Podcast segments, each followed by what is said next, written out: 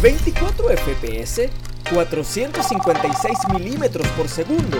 Bueno, podemos explicarte esto y mucho más en fotogramas. Eso que en el cine se ve y no se ve. Eso que detrás de cada film nadie comenta ni ve. Todo en fotogramas.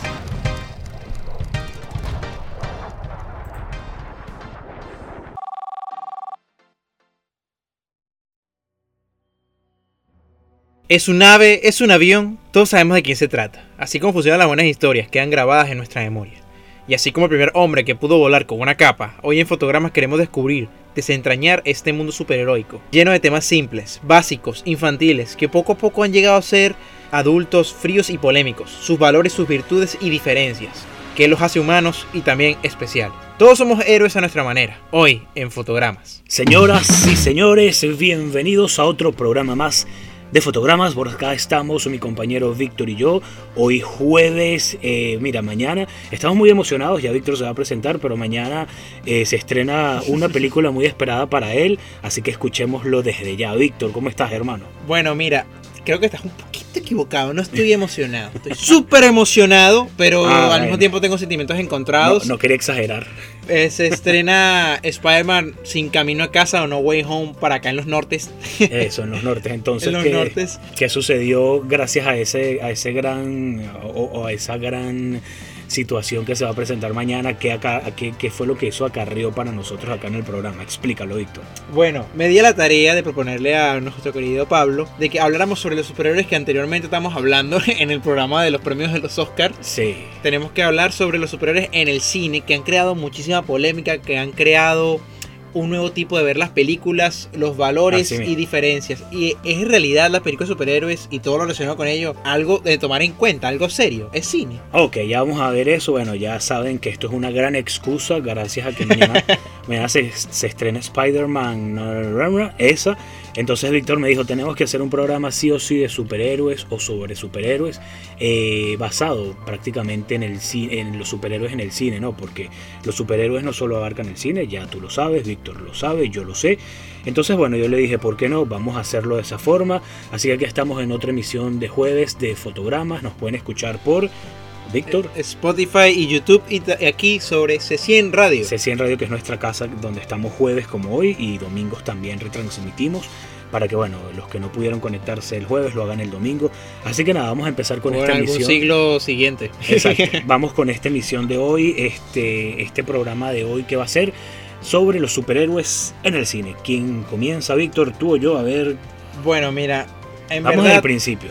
el principio, ¿qué es un héroe? Ilustra. Eso es una buena pregunta. ¿Qué es un héroe? Vamos a empezar por lo más básico y, y vamos a responder esta pregunta, pero son varias, no solo qué es un héroe.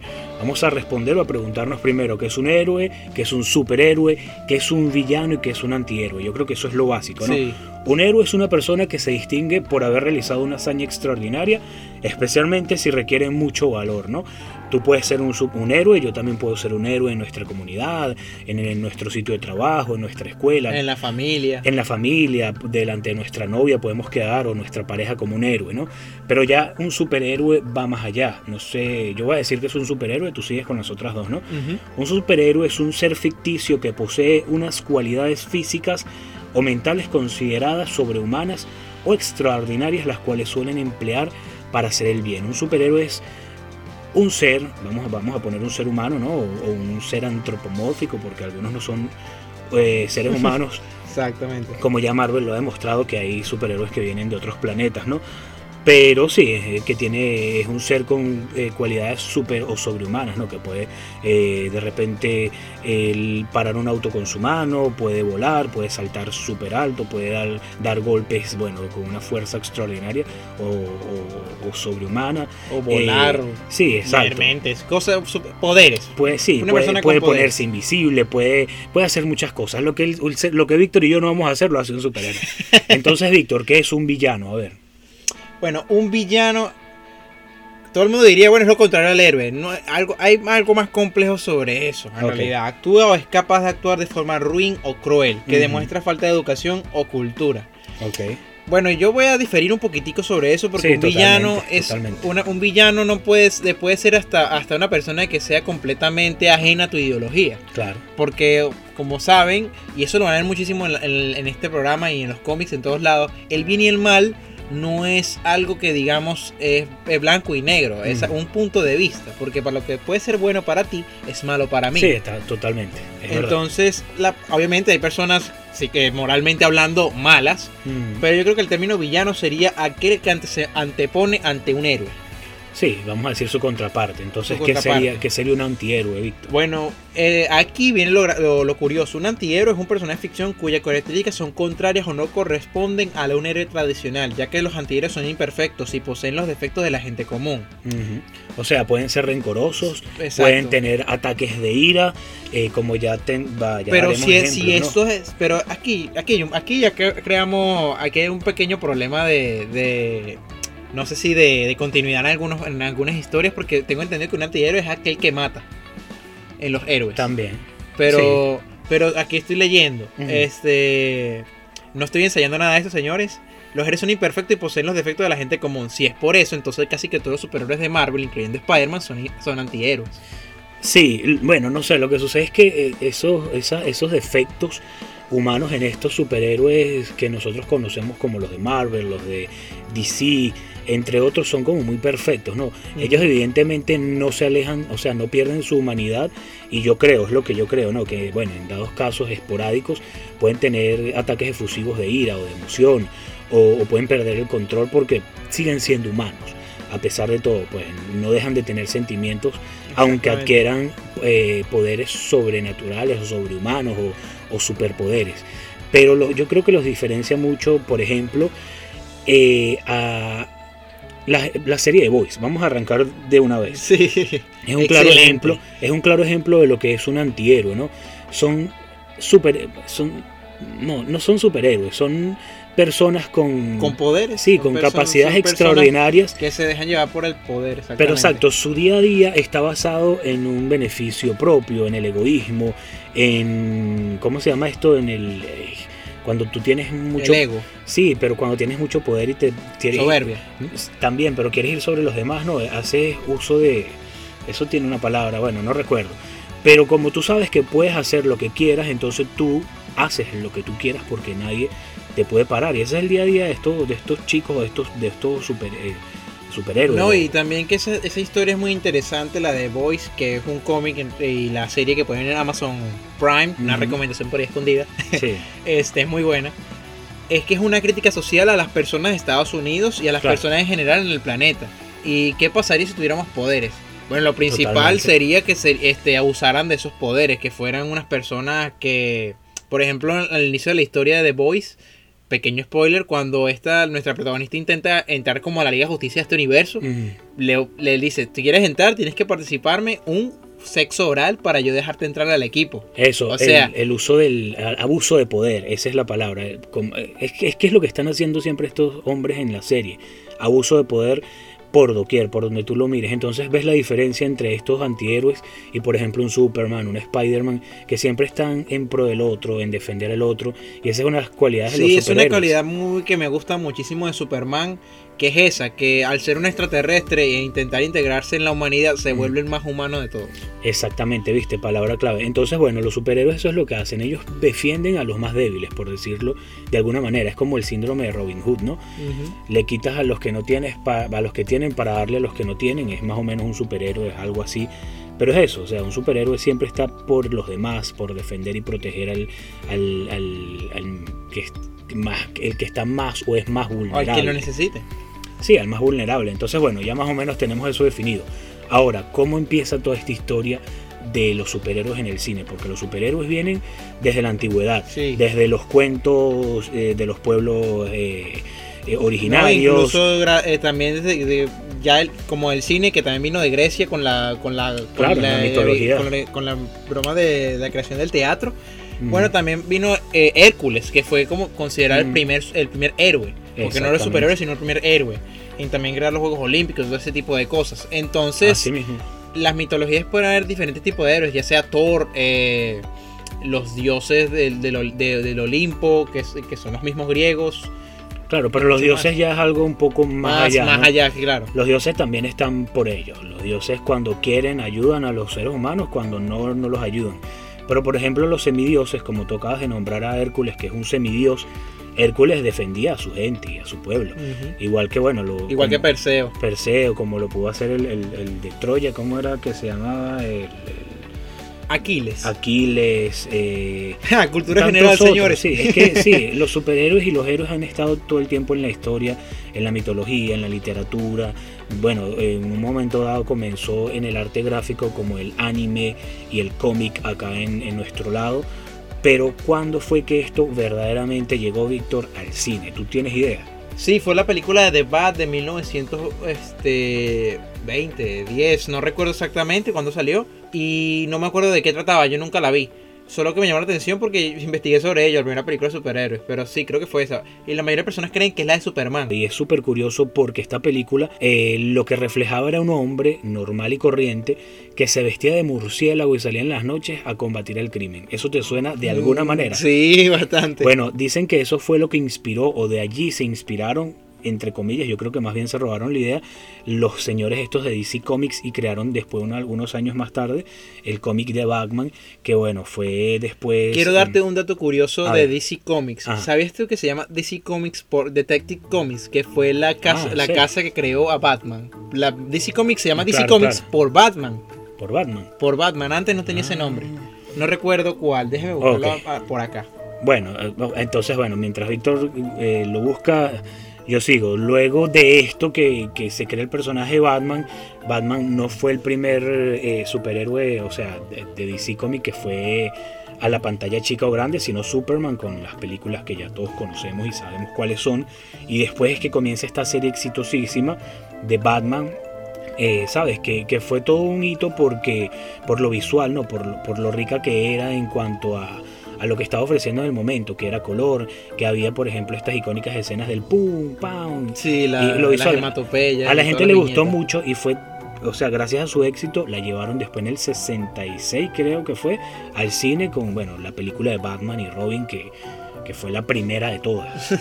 Mira, la, DC Comics se llamaba National Allied Publication, para luego tomar el nombre de DC Comics en 1937. Las iniciales DC son una abreviatura de DC Comics, los primeros títulos emblemáticos de la compañía, que se encontraba Batman. Así que sí, DC Comics se llama gracias a Batman.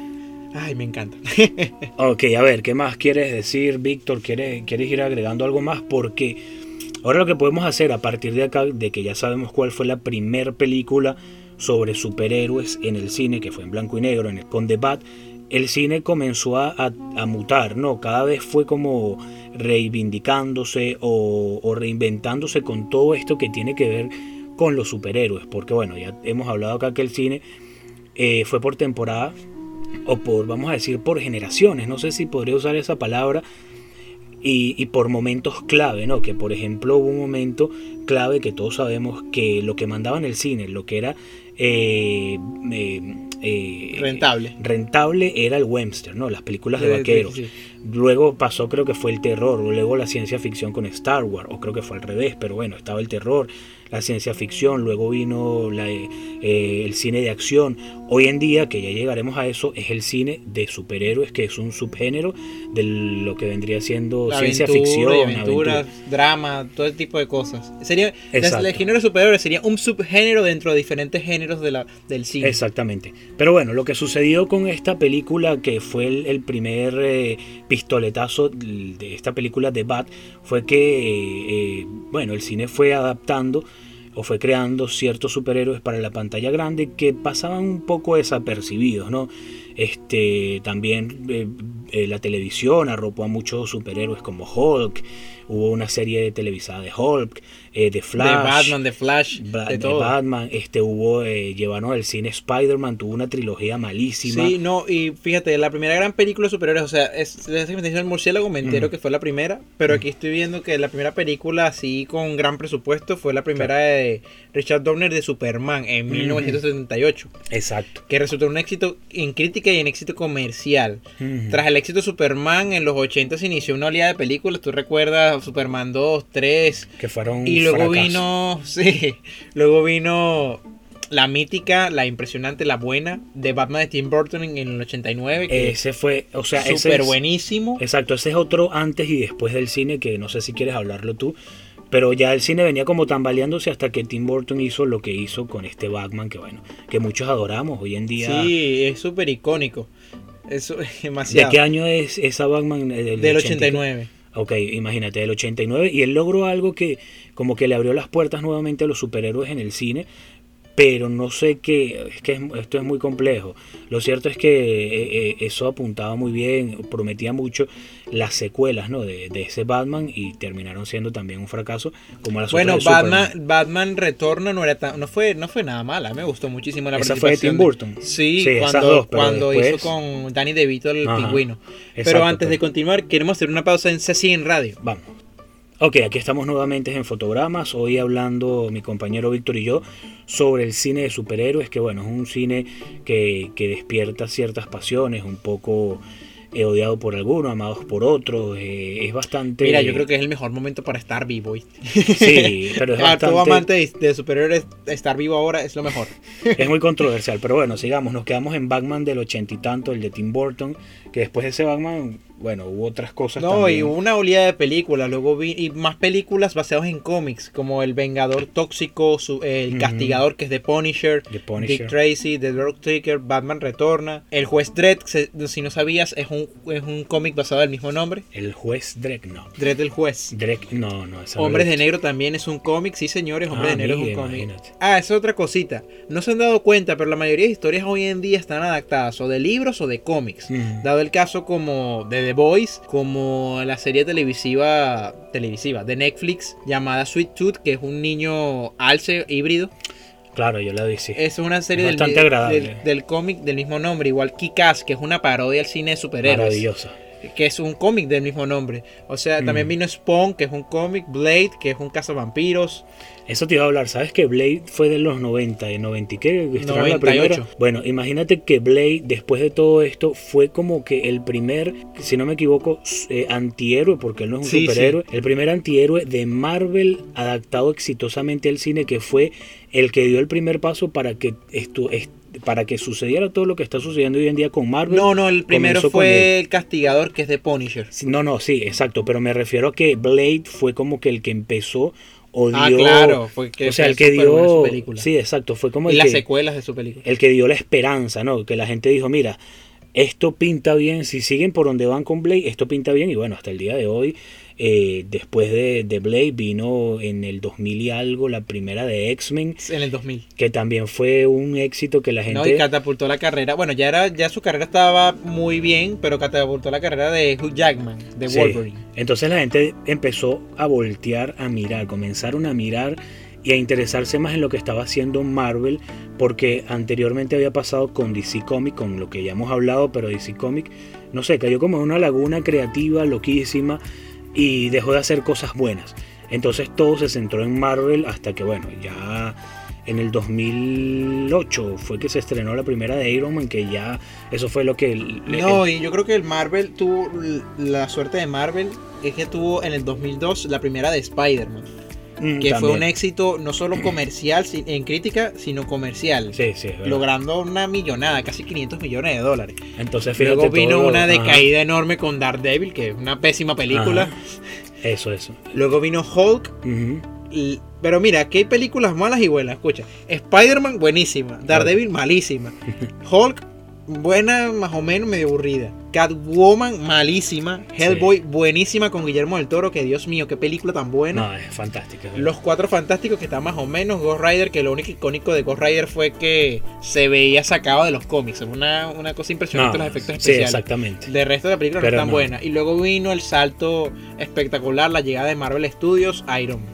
Exacto, pero eso fue, es como tú dices, fue como eh, una eh, altibajos que tuvo Marvel, como Hasta haciendo pruebas, testeando a ver cuál es la fórmula secreta o correcta para hacer un buen cine de superhéroes. Entonces, bueno, la pegaron Mira, fue yo con creo Iron que la, la- la clave es centrarse en los personajes, porque la- aunque Marvel destaca muchísimo eso de DC Comics, que en DC Comics son más dioses, perdón, son personas con poderes que lo vuelven dioses. Mientras que Ok. en Marvel son humanos con poderes, tienen, eh, tienen Claro. problemas serios. Por eso es el personaje de Spider-Man eh, ha, ha pegado muchísimo, más en los jóvenes, porque es un personaje que te puedes identificar. Y entonces tienes que darle a cada personaje una historia pro- eh, profunda. En Spider-Man 2, no sé si lo notaste, pero tú ves la película, yo vi la película de niño y no es lo mismo que verla de niño de adulto. No, no, totalmente. Cuando la vi de adulto vi que los problemas que pasaba el protagonista era hor- horrible, debía la renta, salvaba, el- salvaba la- a, a la, a la ciudad y, todo el mundo lo odiaba. Claro. La, la- la abuela tenía una hipoteca, la tía tenía una hipoteca y no podía pagar, le iban a dejar sin casa. La novia se iba a casar, la que le gustaba se iba a casar, el mejor amigo lo está culpando por la muerte del papá y aparte sufre de depresión. Oye, Yo no sé- muy fuerte. Víctor, no sé si sabes que Spider-Man, antes de llegar al cine, desde el cómic que es su creación, ya era el superhéroe favorito de Marvel. Sí. eh, era el favorito de toda la sociedad norteamericana y el Y resto sigue, del mundo. y sigue siendo. Eso que Lamentablemente que, la gente se lava el cerebro y cree que Iron Man domina el mundo. No, señores, no. Por Iron eso que Iron Man no domina nada. Por eso que estás diciendo, ¿no? Porque la gente se identifica y esa identificación es una de las claves para que el cine de superhéroes sea aceptado o rechazado, porque hay varias. Entonces, bueno, ahora vamos a, a indagar o a responder la pregunta de si realmente el cine de superhéroe es basura, es malo, no sirve. ¿Qué crees tú? Tú diste ya un paso inicial, que es hablar de que la gente se identifica, que hay un trasfondo, que hay eh, algo no solo es forma, sino también fondo, ¿no? Hay un, toda una narrativa, por ejemplo, con Spider-Man. Pero en todas las películas de superhéroes pasa lo mismo. ¿Qué crees tú? Yo creo que no. Mira, a mí, a mí me encanta el cine de superhéroes porque soy fanático de ellos. Pero yo me pongo a ver la película desde el punto de vista de una persona que no tiene absolutamente nada que ver, que es ajena a ese mundo. Claro. Es muy difícil porque tú tienes que presentarles los personajes, tienes que hacer que se interese sobre ellos Eso. y que no te parezca absurdo, porque eh, al fin y al cabo es un hombre mayas que anda columpiándose por ahí diciendo yo te voy a salvar. O sea, no. Así Yo creo que la película que relata esto de manera perfecta y fría y cruda es The Watchmen de 2009 dirigida por Zack Snyder. Es una película que basada en el cómic del mismo nombre, de Sí. DC Comics, pero es un mundo alterno, donde los superhéroes, eh, en el mundo de hoy existieron superhéroes, pero de una manera muy cruda, te narran de cómo sería la economía, la, la política, la todo, de Sí, qué como- pasaría si estuvieran los seres humanos con superhéroes en su mundo. Mm. Y aunque es, algo curioso, porque en el, super- mundo de, de Watchmen, muy pocos, muy, muy poquitos este, héroes aquí tienen poderes. Casi todos son humanos normales. Mire, sí, bueno, yo no sé, yo de hecho estaba hablando eso contigo, que la película, el cómic te lo representa como humanos normales, pero en la película no son humanos normales. Eh, eh, Por ejemplo, la muchacha esta que se viste amarillo, no recuerdo el nombre, Ah, Sigil Spectre. daba Sí. unas patadas que la gente salía volando metros. Eso no lo hace un Bueno, ser también humano. que a Zack Snyder le encantan los Sí, pero no especiales. sé, yo no leí el cómic, esto es otra cosa, ¿no? La gente dice que... No, no tienes Para- que leerlo a exacto. propósito, porque, mira, yo siempre he pensado, y eso es afuera, ajeno al tema, pero Mm. esto va para todos los cinéfilos y para mí, para todo el mundo, en la, para la posteridad. Tú no puedes agarrar y decirle a, la, tu audiencia que para entender tu película tiene que leerse o verse algo Claro, aparte. no, si tu todo- película es incapaz de explicar eso, hermano, lamentablemente suena triste, pero fracasaste como creador. Tú no puedes estar agarrando y diciendo a la gente, mira, para que me entiendas mi película tienes que verte este libro. No, No, no, o sea- esto no va dirigido a una persona, esto va dirigido a todo el mundo. O sea, ¿qué te pasa? Exactamente, yo creo que es un error, pero bueno, lo que iba a decir es que yo no leí el cómic de Watchmen, no sé si allí igual los personajes serán igual, pero Ozymandia es un ser humano, es el ser humano más inteligente del mundo y puede atajar una Ah, bala sí, con la mano desnuda. Sí. Eso no lo hace un ser humano normal. Entonces no entiendo qué es lo que pasa con Watchmen. Según, A mí me según la encanta. explicación de la película, es que él fue él es tan inteligente que, que calcula la trayectoria de la bala, se lanza de cierta manera y la atrapa. Eso ya es súper irreal, pero. Ahí Bueno, tiene. X, este, no sé, no sé, Watchmen es fabulosa, a mí me parece una de las mejores No, y tiene el mejor de personaje. Y tiene el personaje con la, la idealidad moral más grande y más realista del mundo, que es Rorschach. Mm, sí, es verdad. Que bueno, es un personaje que dudosa bondad, porque es un antihéroe más que héroe. Pero es un personaje que siempre su filosofía y su moralidad fuerte es Sí. muy marcada y me parece que de los mejores personajes que hay en el cómic. sí, sí, totalmente. Porque, fíjate, a él, a él le pide, mira, este, por favor ayuda a encontrar a mi hija desaparecida. Cuando la encuentra, fue asesinada. eh, no, no diremos eh, violada para no ser contenido explícito, aunque ya lo dije. y muchísimas cosas más. ¿Cómo le dices a un hombre que se mantenga en sus cabales y no haga su justicia por propia mano ante el asesino?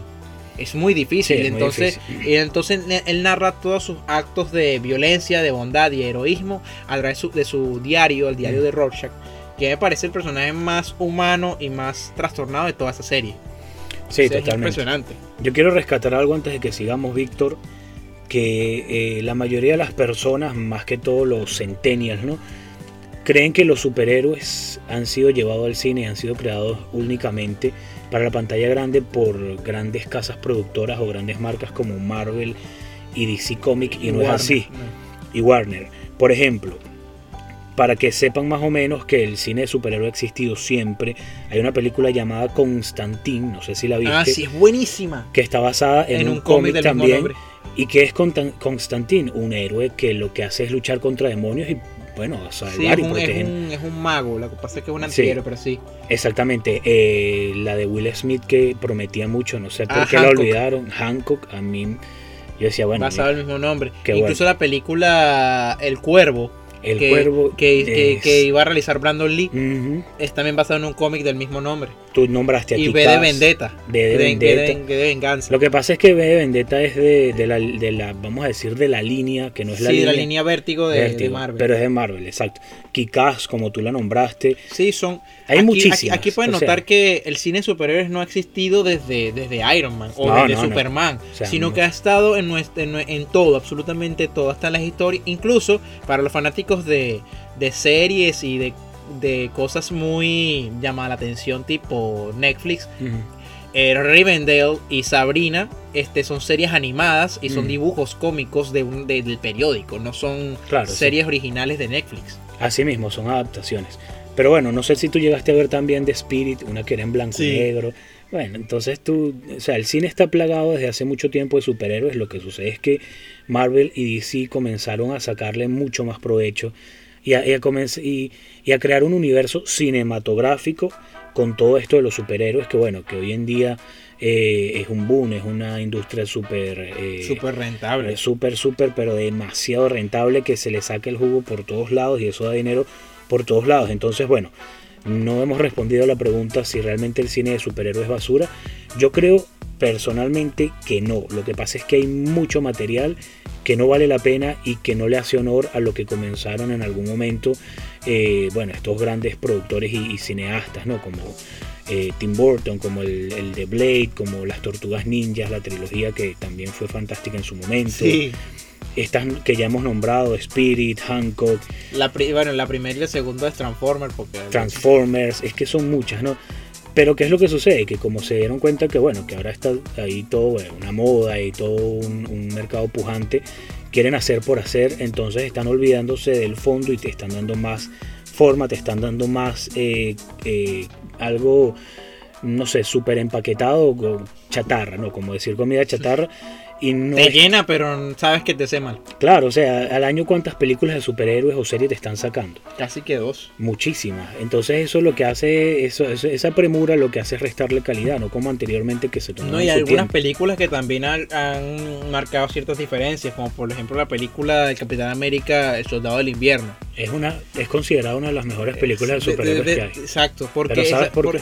por- ilústranos. que, que- cuando me dice que sabe por qué, siento que hace algo súper genial y quiero escucharlo. No, o sea, te pregunto porque yo, por preguntarte, pero me imagino que lo sabes. Esto quería también que lo habláramos porque es, es más o menos lo que estaba diciendo.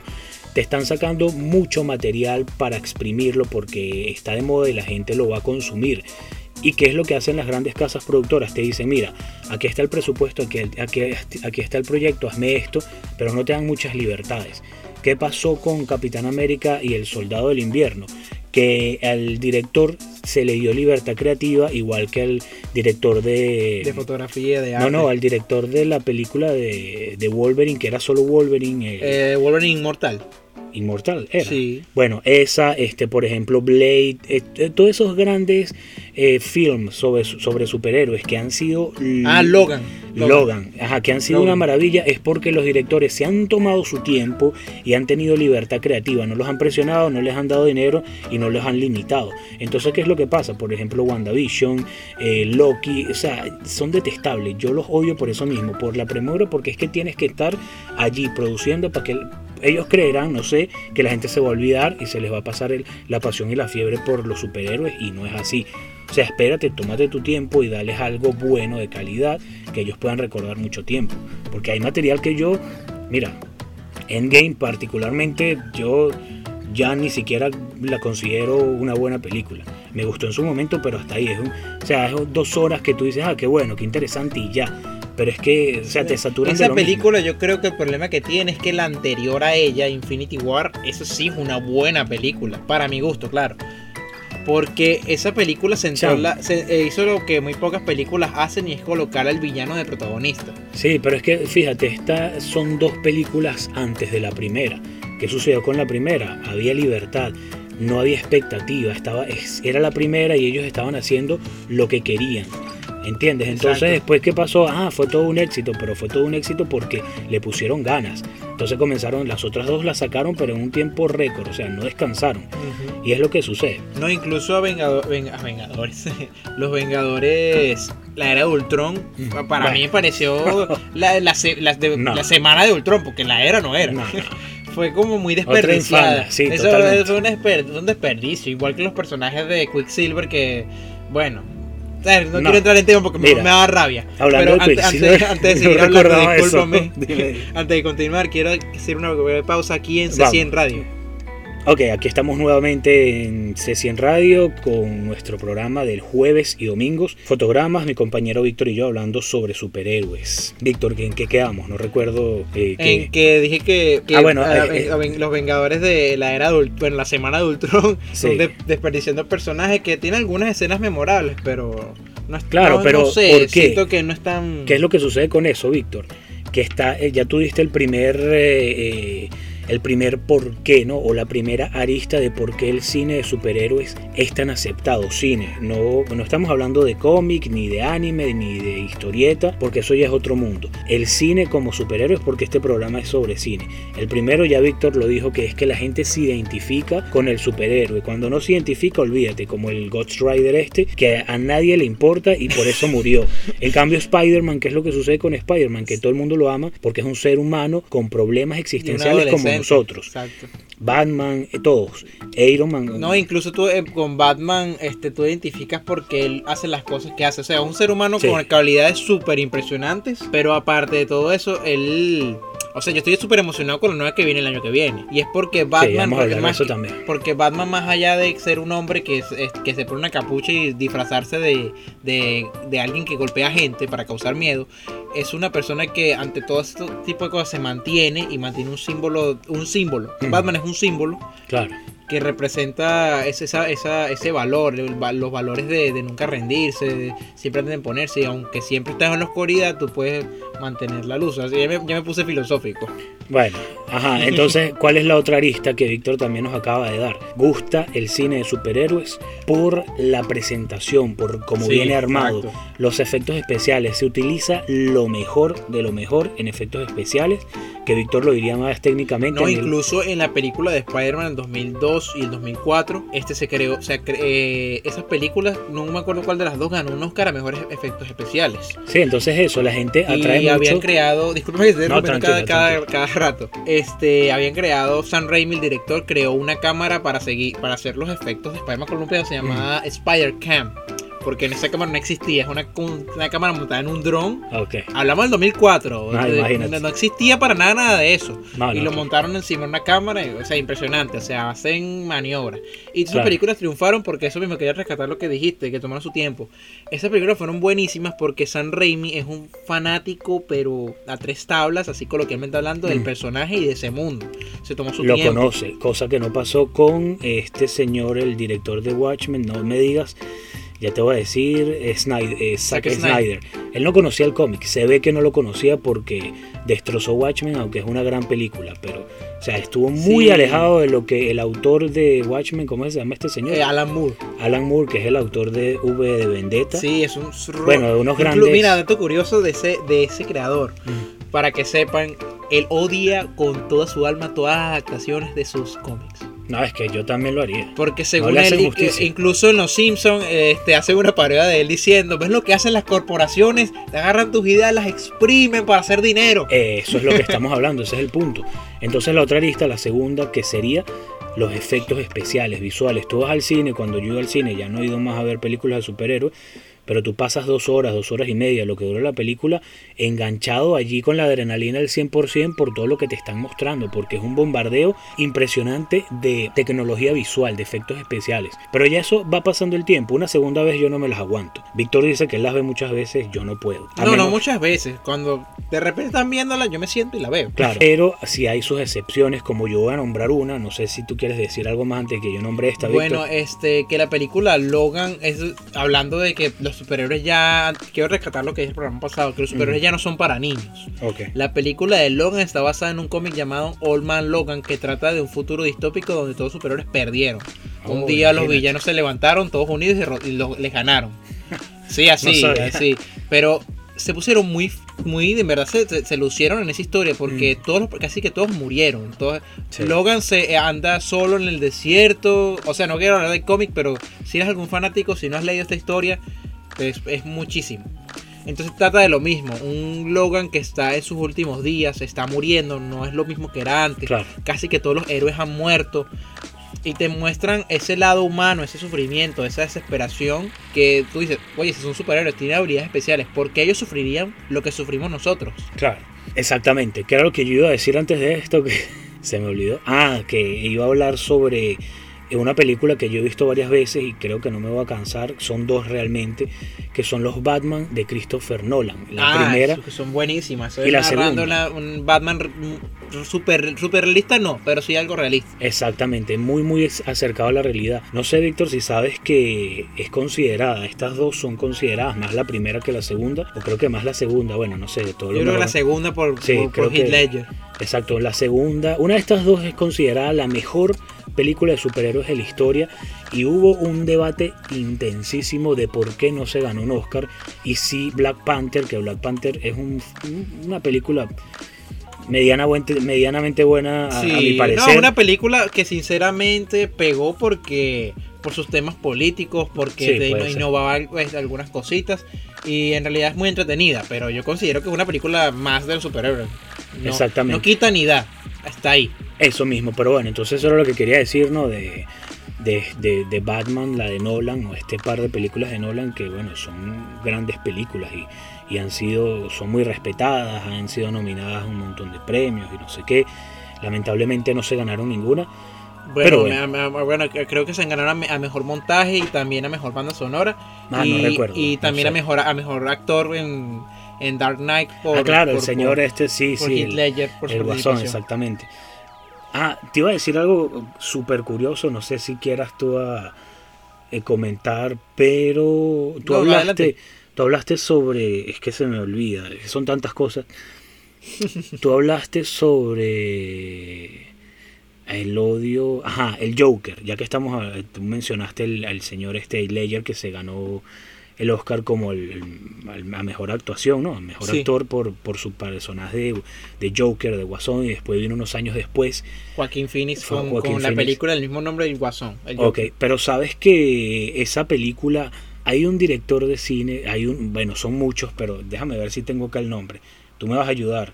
Martín Scorsese, Francis Ford Coppola han hablado pestes del cine de superhéroes, que ya hablaremos de eso. Creo que Scorsese es- Sí, es que Scorsese lo dijo algo que yo me yo creo que tiene toda la razón del mundo, Mm, que dijo que el cine de superhéroes este no es cine porque es como un parque de diversiones. ok, ¿qué y yo significa? dije, es significa que te montas, disfrutaste subir a la harina, te bajas y ya, así es con tu vida, no pasa absolutamente nada.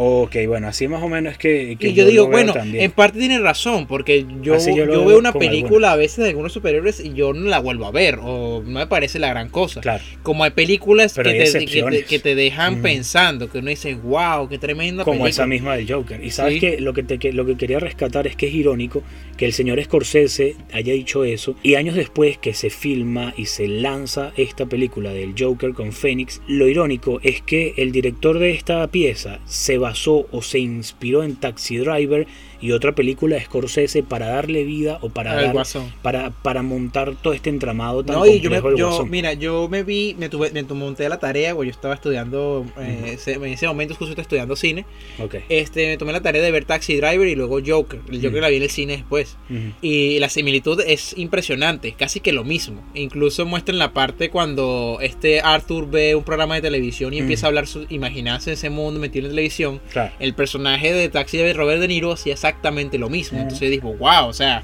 la inspiración es completamente obvia. Entonces fíjate cómo es esta industria, ¿no? Que, que bueno, te da, te quita, pero nada, lo importante es rescatar las buenas películas, lo demás que el tiempo se encargue de dejarlo en el olvido.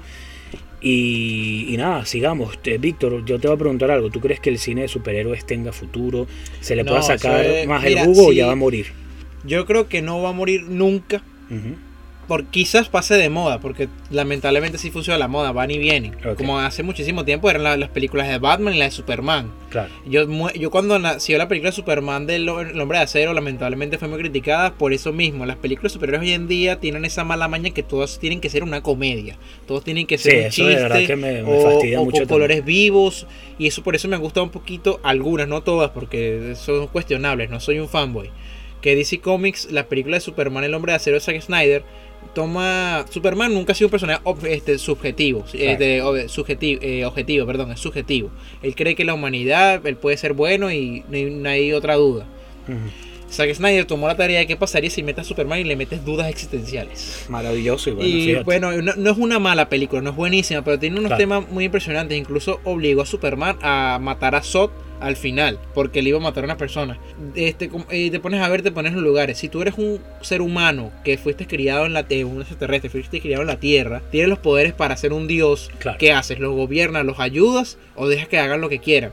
Entonces le empezó a generar esas dudas y así empieza a crear una buena historia porque el personaje este, ya de por sí tiene un conflicto interno. Claro, sí, sí. Bueno, pues tiene todo el poder del mundo, pero él sabe que si lo usa, podría o herir a alguien o volverse algo que no quiere. Entonces ahí, por ahí, señores, no, ya no es una historia común de superhéroes, o sí. No, totalmente. Porque todas las historias de superhéroes empiezan, me puse una capa, salí a ayudar a la gente, me siento orgulloso por eso. Incluso en, la, en una parte de alguna película de Batman, esta eh, Gatúbela le dice a Batman, ser altruista no paga las cuentas. Totalmente. Y por eso es que él la va tan bien porque es millonario. Pero sí, si no, él lo dijo, no todos tenemos tu sueldo. o sea, no sea, no sea malo. voy a rescatar algo que dijiste de los fanboys, ¿no? Que lamentablemente el, el fanboy es el que tiene como esta industria también un poco... Prostituida, por no sí, decirlo mal. sí, exactamente, porque ¿qué es lo que sucede? Hoy en día hay una guerra entre los fanáticos de Marvel y DC Comics que ellos quieren atribuir qué, eh, qué- productora o qué casa productora o qué casa creativa Y no, es desde mejor. siempre, de todos lados. Desde, Es mejor, desde entonces. cómics, desde todo. Sí, que no, que Marvel copia a DC y viceversa. Sí. Entonces yo creo que no. O sea, eso es un gran daño que están haciendo porque son totalmente distintos. Ellos uh, se retroalimentan. Si a Marvel le va bien, a DC Comics le va a ir bien también. Evidentemente hay fórmulas que tienes que copiar porque son buenas, porque sirven. Entonces no se trata de cuál es mejor, sino de que cada una haga bien su trabajo y nos ofrezca el mejor material. Así de simple. De que se van a copiar, eso va a existir siempre. Yo siempre he creído este, algo que de la física, que la- la- las ideas son como la materia. No se Claro. crea ni se destruye, solo se transforma. Sí, sí, así mismo. Entonces eso es una tontería, ya dejen la estupidez, por favor, los fanboys. Entonces, antes de, bueno, de pasar a otra sección, Víctor, quiero darte las dos últimas ari- aristas de por qué son tan queridas y tan bien aceptadas las películas de superhéroes. Una es la catarsis que se produce al verlas, ¿no? Uno como ser humano, uno se libera de, de- de esa de, todo ese resentimiento que tiene ya por dentro por sentirse, bueno, desprotegido del gobierno, desprotegido eh, o vulnerable ante, ante, ante, la delincuencia, ante las grandes corporaciones, ante el sistema. Entonces tú vas al cine o ves una película de superhéroes y, y como que te liberas, ¿no? Sabiendo o viendo que hay o puede existir un ser imaginario, evidentemente, o que no es real, pero que puede defenderte, que puede protegerte.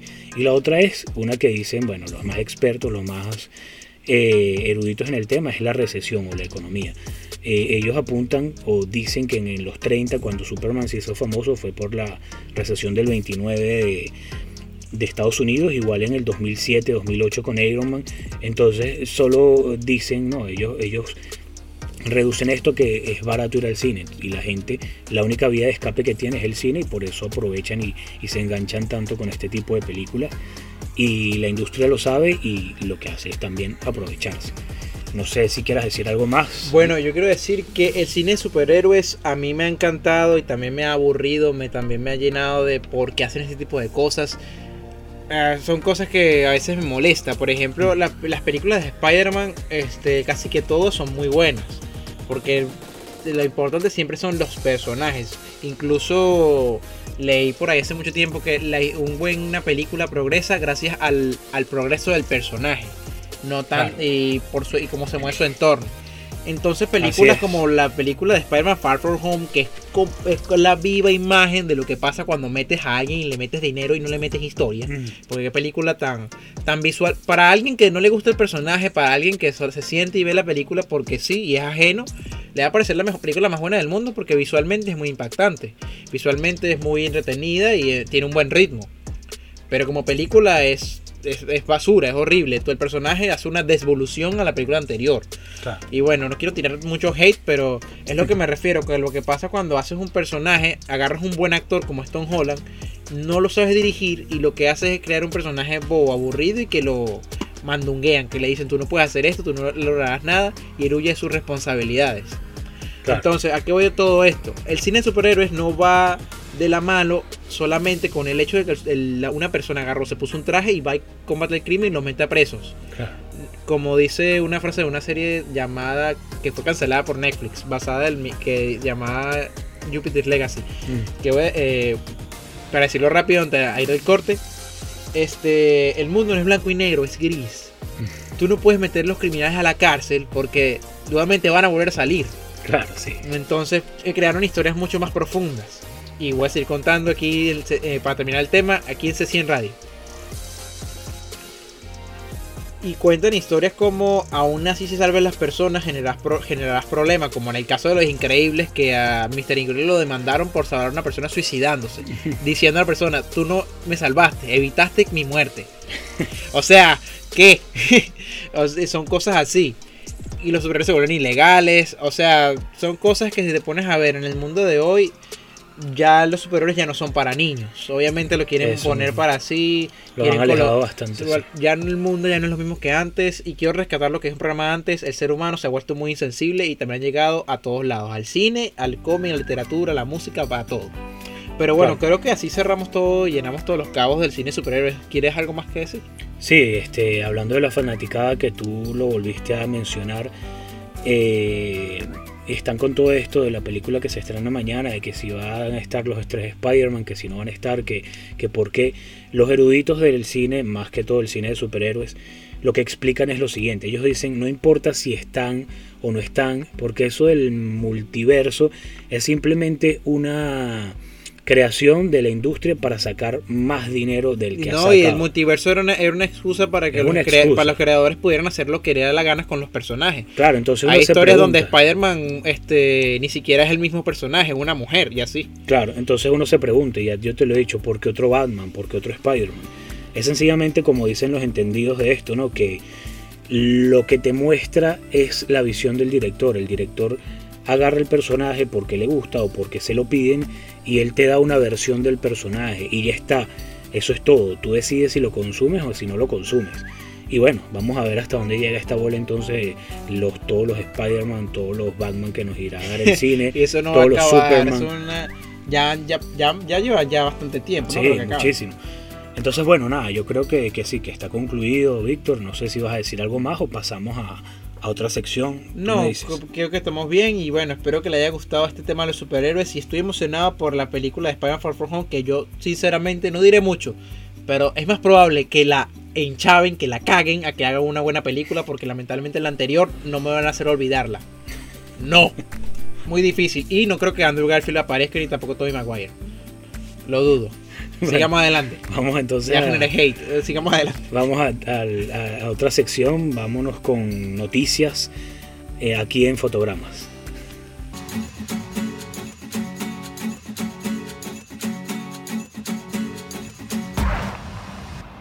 Bueno, aquí estamos en Fotogramas. La primera noticia de la noche es que ya, como estamos hablando de superhéroes, vamos a seguir hablando de superhéroes hasta el final. No, cre- no crean que paramos, pero bueno, la primera noticia que tengo, ya sabemos que es Scorsese. ¿Y cuál es el otro, Víctor? El otro señor, Francis Ford Coppola. eh, Ford Coppola, detestan el cine de superhéroes, pero ahora se eh, agregó un hate, un hater, un hater más, ¿no? Un, un, un hombre que también vilipendia y, y- y habla mal del género, ¿no? Que es el señor eh, eh, Ridley Scott. En una reciente entrevista... Creador de, de, de la saga Alien. Ese mismo, en una reciente entrevista por su estreno, el director aprovechó para despacharse contra los blockbusters de superhéroes. Son jodidamente aburridas, dijo. Las mejores películas son aquellas en donde la historia progresa gracias a los personajes. Epa, de ahí lo saqué. Sí, algo que según su opinión no sucede con este tipo de largometrajes. Sus guiones son, o no son, mejor dicho, sus guiones no son jodidamente buenos. Son películas de superhéroes. Entonces, ¿por qué las películas de superhéroes no tienen mejores historias? Se pregunta el director, que asegura que la mayoría solo se salva por la cantidad de efectos especiales. Esto, bueno, ya lo hablamos Víctor y yo. No sé qué opinan ustedes. Pues es sigo- discutible, es discutible, pero sí tiene gran parte a Sí, veces razón. Yo sigo rescatando a Batman, este, Blade y muchas otras que. Pero sí, hay muchas que, que, bueno. Da mucho de qué pensar. A ver, ¿tú qué tienes por ahí, Víctor? Bueno, hablando de cine de superhéroes, esta es muy reciente y imagino que ya todos lo saben. Bloqueada por autospoilearse. Flores Pugh o Flores eh, Pugh fue, eh, fue bloqueada de Instagram tras compartir imágenes de su aparición en de como Yela Belenova en la serie de Hawkeye. Yelena la pudimos ver en la película de Black Widow o la Viuda Negra. Denuncias de los fans curiosos debido al spoiler que hicieron en la red social limitar las publicaciones de la actriz. Esto fue lo que escribió tras peculiar suceso. Nunca pensé que publicar algo sobre un programa en el que aparezco sería retirado, pero aquí estamos. Alguien aquí se quejó, así que me han bloqueado para que no pueda publicar más de mi propia aparición en un programa donde la que estoy presente. A mí me parece un poquito ridículo lo que hacen las personas por una serie. Y, oh, señores, era obvio que iba a aparecer. O sea, son fanáticos y no ven la escena post créditos de la película anterior. O sea, Bueno, ¿qué te puedo decir? Son ganas de. de- Lo que te puedo decir es de que yo, yo, a ella, yo a ella la adoro, me encanta. Y estuvimos hablando, Víctor y yo, hace rato que ella ha tenido un ascenso bastante vertiginoso de Sí, repente. o sea, wow. Pero bueno, Víctor y yo la vimos en la película Midsommar. Midsommar, pero antes de eso yo la vi en una película llamada Mujercitas, que es una adaptación de una Yo la quiero ver. novela. Esa película se dicen que es muy buena. Fue la primera película donde yo la vi, yo dije, ahí hay dos, dos chicas que me encantan, que es ella y la protagonista, que es una muchacha de ojos azules, la de, La- eh, Max Stone. no, la de Lady Bird, no sé si viste esa película. No, creo que no. Una chica, bueno, preciosísima también, y yo dije, mira, pero cuando conocí o vi por primera vez a Florence ahí, yo supe que esta muchacha iba a llegar lejos. Luego vi una película con ella también que se llama Lady Macbeth, que bueno, o sea, la actuación fue genial. Y una vez un, mi hermano querido Eduardo, que aprovecho y le mando un abrazo, me dijo que esta chica, bueno, que era una, como decir, una tontica, pero no, es una buena actriz. Lo que pasa es que, bueno, ya está en el cine de superhéroes Sí, Pero de yo la hermana de Scarlett Johansson, No, de no, la es muy buena Negra. actriz, muy buena actriz. De verdad que Florence Sí, o Pugh- sea, ella ha tenido, ella tiene una, eh, super ascenso y se unió, para hablar de otra noticia, Mm. se une al elenco de Oppenheimer, de Christopher Nolan. eso, Ya, eso ya palabras mayores, porque se une junto con Rami Malek, ganador del Oscar Mejor Actor, Benny Saffi, Robert Downey Jr., Matt Damon, Killian Murphy y Emily Blunt. O sea, aquí hay puros pesos pesados. Nolan, ¿qué nos tiene preparado? Promete. Sí, bueno, ella promete, es una muy buena actriz, así que bueno, ya la irán, seguirán. Yo espero seguirla disfrutando en el cine. Y esto, a ver, eh, vamos a- No sé si tienes algo más de superhéroes, yo no, Víctor, por ahora, pero voy a pasar con una noticia que, bueno, los venezolanos más que todo, a los hispanoamericanos nos va a encantar, porque Gustavo Dudamel, el director de orquesta famosísimo venezolano, se une a Steven Spielberg en una nueva película. Este director de orquesta venezolano, Gustavo Dudamel, se ha consolidado como de las figuras más importantes de la música académica en la actualidad, pudiendo colaborar con el reconocido director de cine Steven Spielberg. Wow. Sí, a través de su cuenta en Instagram, Dudamel publicó una foto en la, que, en la que aparece junto a Spielberg, el director de la nueva versión del musical West Side History. Ah, mira, yo vi la, no sé si era la primera, vi una muy buena, pero vamos a ver qué tal. Yo espero no, y que... fíjate, Gustavo Dudamel es el que dirige y hace la orquesta de Los Ángeles Sí, ahora actualmente. está con, creo que está con la de Berlín Así. ahora. Impresionante lo que la trayectoria de, de ese, Sí, sí. de ese director. Vamos a ver qué tal la banda sonora. No nos agarró con el programa de la banda sonora, lástima, pero bueno. Ajá, en el post destacó que el inmenso, el inmenso honor de haber podido participar en el proyecto cinematográfico dirigiendo la música y letra de Leonard Bernstein y Stephen Sondheim. Sondheim, no sé cómo se pronuncia, disculpen. Con el gran Steven Spielberg, no puedo describir el inmenso honor de trabajar en West Side History con uno de los grandes genios cinematográficos de nuestra época. Entre otras cosas, que bueno, está muy largo el texto. Quiero decir por acá, primer póster de Sonic 2, la secuela de la cinta del Verón Erizo está programada para llegar al cines en abril. ¿Viste la primera? La película a mí me encantó, no sé si a ti. Bueno, a mí no me gustó Me mucho. encantó porque, déjame decirte por qué me encantó, porque yo esperaba que fuera mala. Yo también. Yo fui al cine diciendo, me estaba vaina, te he perdido la plata, voy a ir por, por ridículo, porque me encanta el personaje. Y me encantó, fue una película No, divertida, no sé. me hizo reír, los efectos especiales son buenos. Claro, sin sus tonterías. Claro. Como el, esa- el amigo humano al lado, me pareció súper estúpido. Exacto. Pero a mí me encantó muchísimo esta película, fue por eso, porque era- le presentaba mucho el personaje, era muy divertido. Como el juego en vida, el, el juego cobrando vida, ay, me llenó mucho. Y rompió la, Mm. la maldición que tenía las películas de videojuegos en, los- en el cine, que ¿Por hablaremos de ese tema en otro programa, que es una maldición. Todas las películas de videojuegos son malas, todas, Sí. todas. Y esta, y esta sí. película la rom- rompió esa maldición, rompió eso. Bueno, no sé. En este póster podemos ver a Tails y a Sonic en su icónico avión rojo o, pla- o este aeroplano rojo. Detrás Eggman atacándolos. Ok, volvió a aparecer el, el Doctor Huevo. Así que veamos qué nos tiene preparado para el 2022. Y en abril. Mi cumpleaños, señores, mi cumpleaños. Mira, pasamos a curiosidad o tienes otra noticia.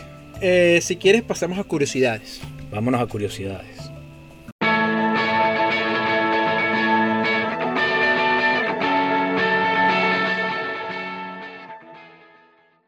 Ok, acá seguimos en curiosidades, este, otra sección de fotogramas. Yo sigo con lo de superhéroes porque este, este es un programa sobre superhéroes en el cine.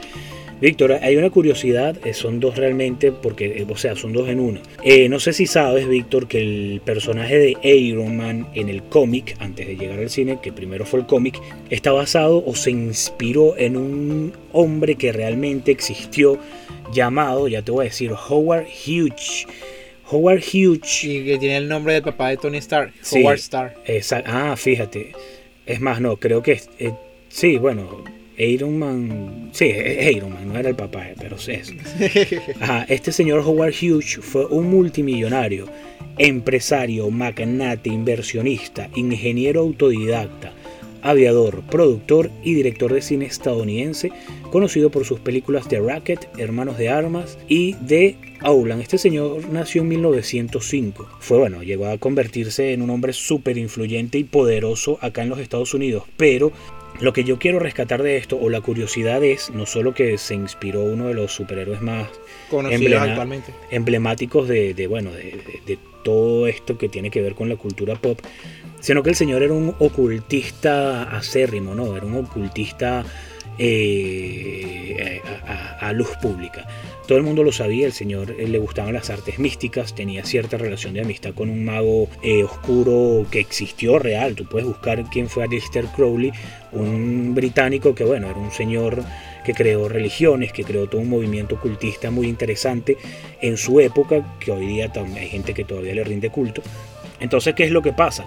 Este señor Hughes tuvo una relación de amistad con este hombre Crowley y entre ellos dos estaban buscando crear algo llamado para ese momento de Moonchild, que iba a ser, podría ser un niño o una niña, que iba a salir de un huevo negro que con ciertos rituales ocultistas y oscuros iban a dar a luz como a una especie de, De anticristo. de anticristo. Entonces este señor lo estaba buscando, pero él necesitaba a una mujer en específico para engendrar a este Moonchild y conoció a una señora llamada, ya les voy a decir el nombre que por acá lo tengo, Marjorie Cameron, apodada la bruja escarlata o la mujer escarlata, que también se inspiró o fue la inspiración, el modelo para la conocida bruja escarlata de Marvel también. Dato curioso de, de, de la bruja escarlata en Marvel. En la, en- no sé si sabías, pero en Marvel en realidad ella no es una loca con poderes, ella es una mutante.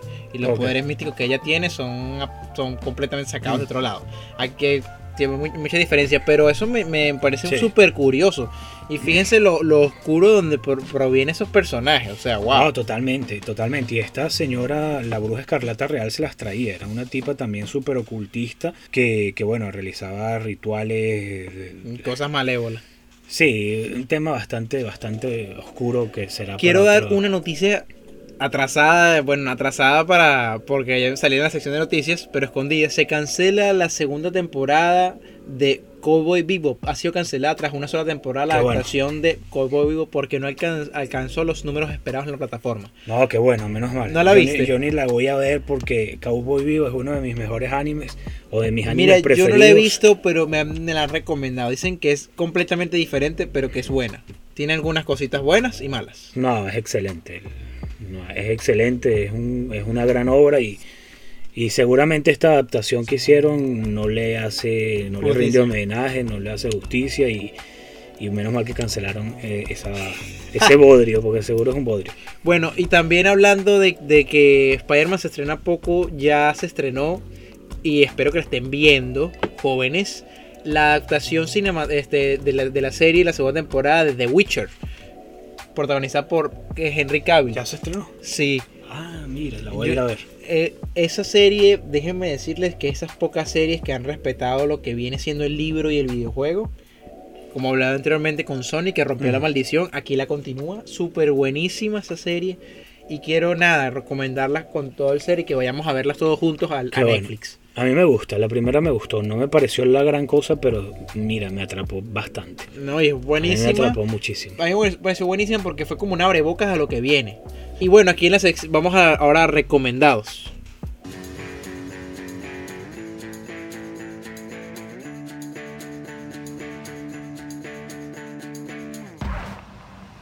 Quiero recomendar aquí en recomendados, valga la redundancia, que hablamos muchísimo de este, de este título en Watchmen, la serie de 2019 en HBO Max. Mm.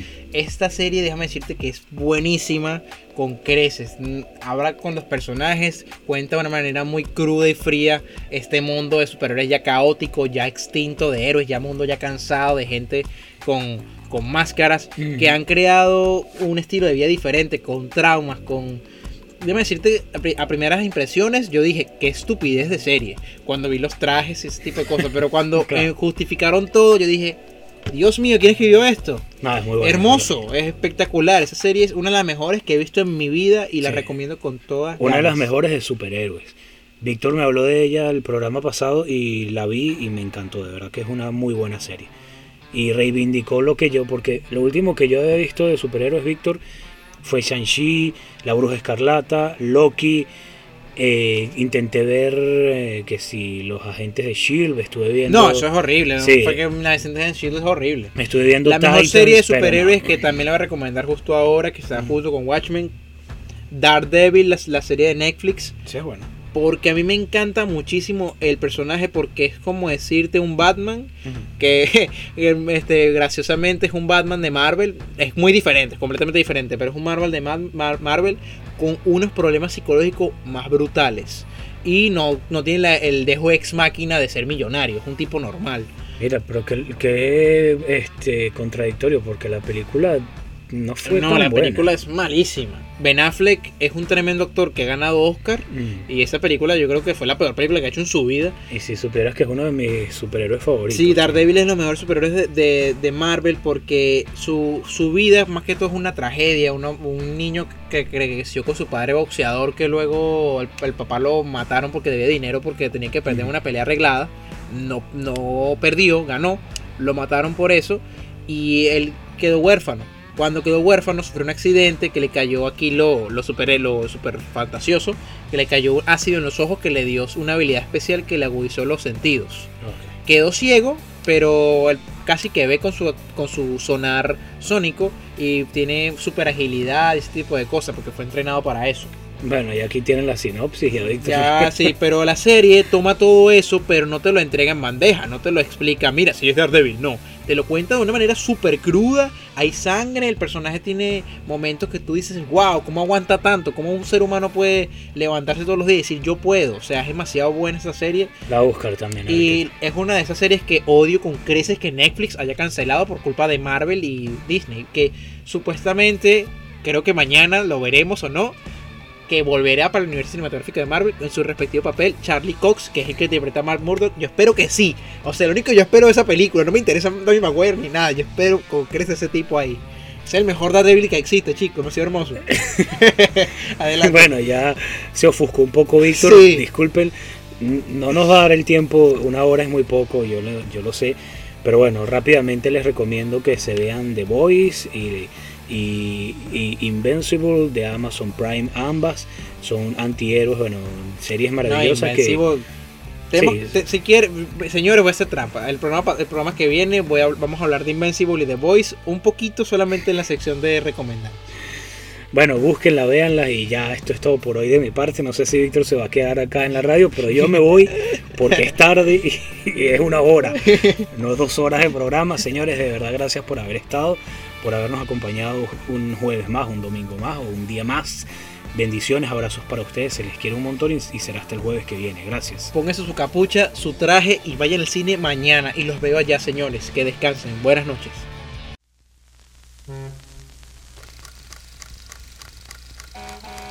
Todo tiene su iceberg y aquí en Fotogramas trituramos cada pedazo de ese inmenso e incómodo pedazo de hielo cinematográfico, su punta y su gran parte oculta, como si fuese un buen granizado. Por cierto, ¿de qué sabor le vas a pedir hoy? Un podcast de cinéfilos para cinéfilos. Fotogramas.